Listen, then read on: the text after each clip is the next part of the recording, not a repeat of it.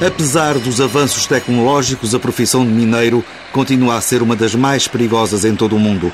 O número de acidentes, mesmo nas minas com maior segurança, é muito grande e o perigo de rocadas está sempre presente. A mina de Neves Corvo, em Castro Verde, no Alentejo, é a maior e a mais moderna mina de Portugal e uma das maiores da Europa. Produz cobre e zinco. De entre os mais de mil trabalhadores, algumas centenas trabalham no fundo da mina. São os mineiros dos tempos modernos que, apesar da nova e abundante maquinaria, continuam a ser determinantes no trabalho de extração das riquezas do fundo da terra. Existe muita máquina a, eh, a trabalhar, mas quem opera essas máquinas são, são as pessoas. E além disso, há muito trabalho que é feito manualmente, como por exemplo o carregamento de explosivos. Existe uma máquina que transporta o explosivo, mas o explosivo é, é posto no, no, nos sítios, no, na pega, ou, onde quer que vão carregar, eh, manualmente. São as pessoas é que têm que fazer esse tipo de trabalho. Se formos falar de ventilação, são as pessoas que montam as mangas de ventilação, que têm que montar ventiladores, têm que montar eh, tubarias para as águas, tubarias para os esgotos, tem que se montar cabos elétricos, tem que se montar eh, tudo aquilo que existe lá embaixo, tem que ser montado por pessoas. Ainda hoje não há máquinas que, que façam esse tipo de trabalho. Era bom, mas, mas não há. Paulo Cascalheira tem 37 anos. Há 16 que trabalha na Somincor. É um dos muitos mineiros que diariamente e por turnos descem os 3 km da rampa de Castro que dá acesso ao interior da mina. As frentes de trabalho situam-se muitas vezes nos 700 metros de profundidade. Tem ruas, tem avenidas, tem várias determinadas coisas, só que é debaixo do chão. É úmido, escuro, barulhento, muita máquina, muita carrinha. Portanto, costumo dizer que é a Vila de Castro, no fundo, subterrâneo, debaixo do chão. Né? Portanto, tem muita umidade, muita umidade, muito calor. No total, são 140 quilómetros debaixo do chão. Raul Candeias tem 51 anos, trabalha há 24 na mina, ainda se recorda como foi quando desceu ao fundo pela primeira vez. Foi arrepiante. Tanto foi arrepiante que eu, à hora da bucha, pedi o chefe para me trazer para a rua. Uh, porque era muita umidade, muito calor, sentia-me mal. E tive uma pessoa impecável na altura, que era o meu encarregado geral, e, e aconselhou-me para ir a um lugar fresco, bar água, comer e tal, e depois quando voltei fiquei a gostar. Hoje é um dos serviços que eu gosto de fazer é trabalhar na mina. Todos os mineiros descrevem o ambiente nas frentes de trabalho como muito duro, sobretudo devido aos gases e ao fumo das máquinas. As galerias já não são minúsculas como nas minas antigas, diz José Emílio, também ele mineiro, há 22 anos. A mina não é nada apertada, a mina é muito camposa porque as galerias são, são com 4, 5 metros de largura e, e outros 4 ou 5 de altura, portanto trabalham máquinas no fundo da mina de transporte mineiro que levam 70, 80 toneladas, portanto não, não pode ser um local apertado, são, são áreas com bastante espaço. Mas é muito diferente a mina em si no local de trabalho com as galerias de acesso que se deixa ou que se sobe mulher faz um bocado diferente. E no fundo da mina há também sempre muita água. Há muita água a nascer e, e há, para quem não conhece, todas as máquinas de perfuração trabalham em grandes quantidades de água. Há máquinas a trabalhar com duas polegadas, tubos de duas polegadas de água para trabalhar. E então toda essa água depois tem que ter um escoamento. E essa água tem que ser dirigida a albraques e esses albraques de bombas depois voltam a puxar para a rua e muita dessa água é reciclada, é tratada cá em cima e volta outra vez a entrar nas tubuleiras para baixo para criar pressão para trabalhar as máquinas outra vez. Portanto, isso são, são fala-se em, grandes quantidades, às vezes que muitas pessoas nem imaginam a quantidade de água que tem que sair da mina. Mas o pior, na opinião de Paulo Cascalheira, são mesmo os gases. Porque existe muito fumo de, das máquinas, as máquinas trabalham a diesel, uh, por exemplo, para, para, as carregadoras trabalham a diesel. For um jumbo de furação, tem um motor que faz o transporte dessa máquina a diesel e depois fura uh, para furar e trabalha elétrico.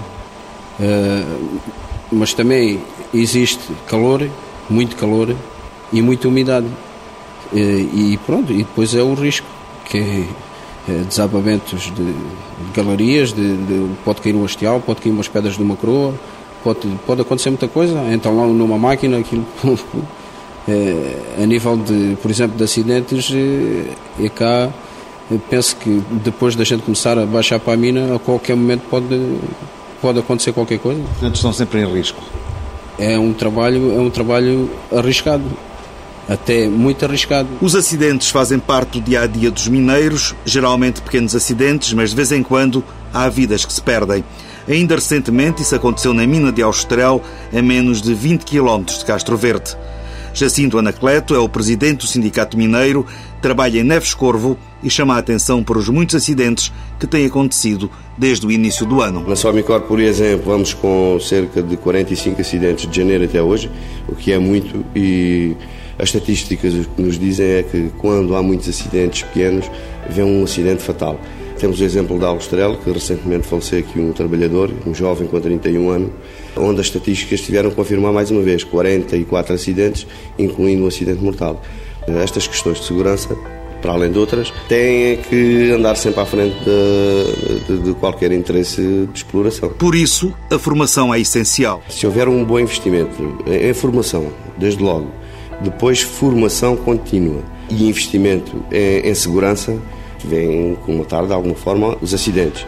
Ora, se não se fizer nada ou pouco se fizer, os acidentes ocorrem naturalmente, e ainda mais no setor mineiro.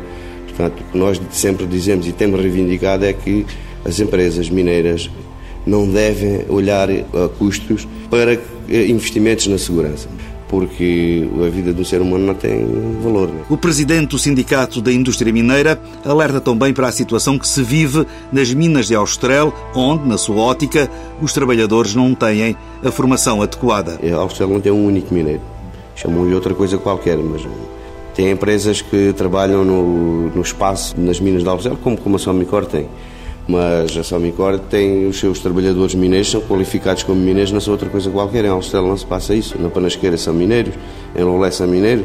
Nós não percebemos o porquê aqui disto, desta situação, mas vamos ter que questionar a administração acerca disso. Jacinto Anacleto recorda-se ainda da primeira vez em que desceu ao fundo da mina. Comecei a sentir foi o, o apertar dos ouvidos à medida que vamos a descer.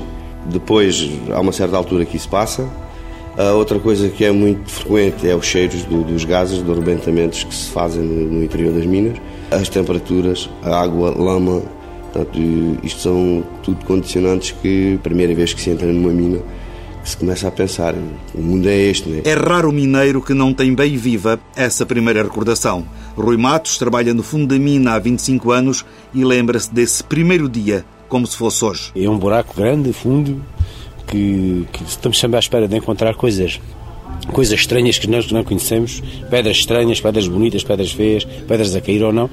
Muita água, muito. Pronto, era diferente. E há 20 anos atrás a mina é diferente que hoje. Nos últimos anos, a segurança e a maquinaria têm evoluído muito, no entanto, o perigo de desabamentos é uma constante. Na véspera de falar comigo, Raul Candeias teve um acidente. Teve sorte, escapou apenas com alguns ferimentos, mas a voz ainda não estava segura quando me relatou o que lhe acontecera algumas horas antes. Estavam aqui pedras, alguns blocos já grandinhos e apanharam-me pela cabeça, apanharam-me no ombro. Estava a trabalhar com uma máquina de sustimento, que é aquilo que eu faço. Tem uma bateneira e, e trabalha-se com, com, com aço e cimento e tinha acabado de fazer o cimento e ele caiu, a bateneira ficou completamente cheia de pedras.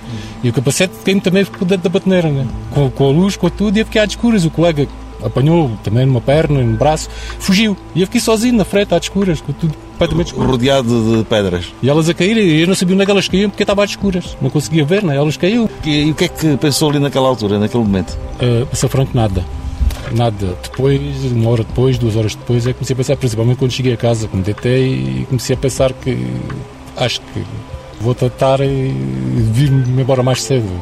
Acho que vou tentar antecipar uma reforma e vir-me embora mais cedo. E, e, não, não sofreu nada, não, não, não ficou com nenhum ferimento? É porque com, com umas nódulas negras, com, umas coriações pequenas, pronto, que, dá para ficar, né? E com uma enorme dor de cabeça, conforme a pedra bate no capacete, o capacete ficou todo arriscado, não partiu, mas ficou todo arriscado saltou. Na altura tive sorte, se veio outra atrás e me bate sem um capacete, se calhar não estaria aqui a contar, né? Desta vez estava acompanhado, mas em geral trabalha sozinho no fundo da mina. A gente temos uma santinha à entrada da mina, à entrada da rampa e essa santinha é que salva a gente. Aquilo é assim, eu durante o ano 99% dos dias trabalho sozinho. Trabalho sozinho e se eu tiver que lá ficar só acho a minha falta quando chegarem todos à rua. Porque a partir de uma certa e determinada hora do turno mais ninguém vai lá ao pé. Portanto, o chefe pode ir lá uma vez ou duas, mas depois, a partir de. falta de uma hora ou duas para a saída de turno, já lá não vai. Portanto, só vou notar a minha falta quando, eu chegar à, quando, quando chegarem todos à rua e verem lá uma cartão com a fotografia lá pendurada no placar, para onde é que este gajo anda. Né? Portanto, é, é, muito complicado. E, se calhar, Vocês deixam os cartões com as fotografias sempre que há à entrada? Nos próprios balneários, portanto, onde, onde passa toda a gente, toda a gente tem a obrigação de ver os cartões, os cartões lá. Né? É os cartões de identificação, sabem que aquele homem que está lá o cartão que está a trabalhar ou está, pelo menos está no fundo da mina. As histórias de acidentes são como as cerejas. Raro é o mineiro que não tem uma para contar. Paulo Cascalheira não foge à regra. Estava a operar uma máquina que era um, um jumbo, estava a furar uma pega e foi numa altura que, que eu saí da máquina, porque tinha que ir lá substituir um, um bit. Uh, e nessa altura houve uma derrocada de umas pedras que me atingiram e fraturaram uma perna, tive fratura exposta de, da tibia do prónio e foi uma situação assim um bocado complicada, né? Estava sozinho e depois tive que tentar desenliar daquilo tudo, consegui-me arrastar ali para um sítio que em princípio era mais seguro. E a minha sorte até foi, a gente usa lá, temos comunicação via rádio, tinha um rádio no bolso comigo e pedi ajuda e foi assim e foram, foram lá socorrer. O maior medo dos mineiros é que aconteça uma grande rocada. É, é uma pessoa estar no sítio e, e, ou tentar vir para trás e aquilo estar fechado, por exemplo. é, por acaso do, que eu tenha conhecimento, nesse sentido nunca, nunca aconteceu. Mas tem acontecido caírem várias vários hasteais e várias coroas e, e a sorte, chamemos-lhe assim, um bocado de sorte, que muitas dessas coisas acontecem no, na transação do turno, na, chama a gente a passagem de turno. Uh, talvez tenha a ver com, com, os disparos, com a onda de choque, aquilo que, que, que, tem um impacto muito maior e zonas que tenham, tenham mais debilitadas. Uh, venham a cair nesse, nessa altura. As regras de segurança obrigam a que cada galeria tenha sempre duas saídas para que, no caso de uma ficar tapada, os mineiros possam utilizar a outra. Foi tão bem que salvou a vida a Raul Candeias. Já aconteceram, já aconteceram. Aconteceu um caso comigo também e com outro colega que na altura podia ter sido grave, grave, grave. Não foi porque a gente conseguimos sair os dois, porque aqui também é um bocado complicado e difícil acontecer uma trocada dessas e ficar muita gente lá embaixo, porque geralmente ou trabalhamos um ou trabalhamos dois, juntos, mais não, não trabalhamos. E nessa altura fez um abatimento de, como eu costumo dizer, não se viu o chão e não se viu o sol. Né? Portanto, foi uma dimensão muito grande, muito grande de pedra que se caiu. Outros acidentes dão-se com as próprias máquinas, diz José Emílio. Hoje não é só a queda de pedras, hoje o perigo na mina em si também é o funcionamento das máquinas. Tem que haver uma grande, uma grande atenção para as máquinas, porque há máquinas de grande porta de deslocação e que, na generalidade dessas máquinas, os condutores têm uma visibilidade, uma visibilidade muito reduzida. Isso pode originar acidentes, não é? Pode originar grandes acidentes e, aliás, já tem já, já morreram nesta mina pessoas de queda de pedras, de acidentes, de máquinas. Eu acho que os acidentes das máquinas também é, é muito, as máquinas são muito perigosas Portanto, tem que se ter um grande cuidado na circulação das máquinas. Mas não são só os acidentes que preocupam os mineiros. O fundo da mina destrói a saúde de quem lá trabalha, diz o presidente do Sindicato Mineiro, apesar desta ser uma profissão considerada de desgaste rápida e, por isso, cada dois anos no fundo, contar por três. E também a idade de reforma é antecipada para os 50 anos. Quando os mineiros se reformam ao fim de pouco tempo, e temos aí à vista, tá, temos provas concretas, que são os melhores clientes da indústria farmacêutica, por vários problemas que começam a ter, uh, silicose, uh, há outras modernas, que é hérnias discais, uh, problemas de, de, audição, que o ruído no interior das minas é, é muito, problemas pulmonares, etc. Problemas psicológicos, portanto, isto há vários problemas que muita gente nem, nem imagina que eles que eles vão, eh, vão acontecer naturalmente com, o envelhecimento das pessoas e isso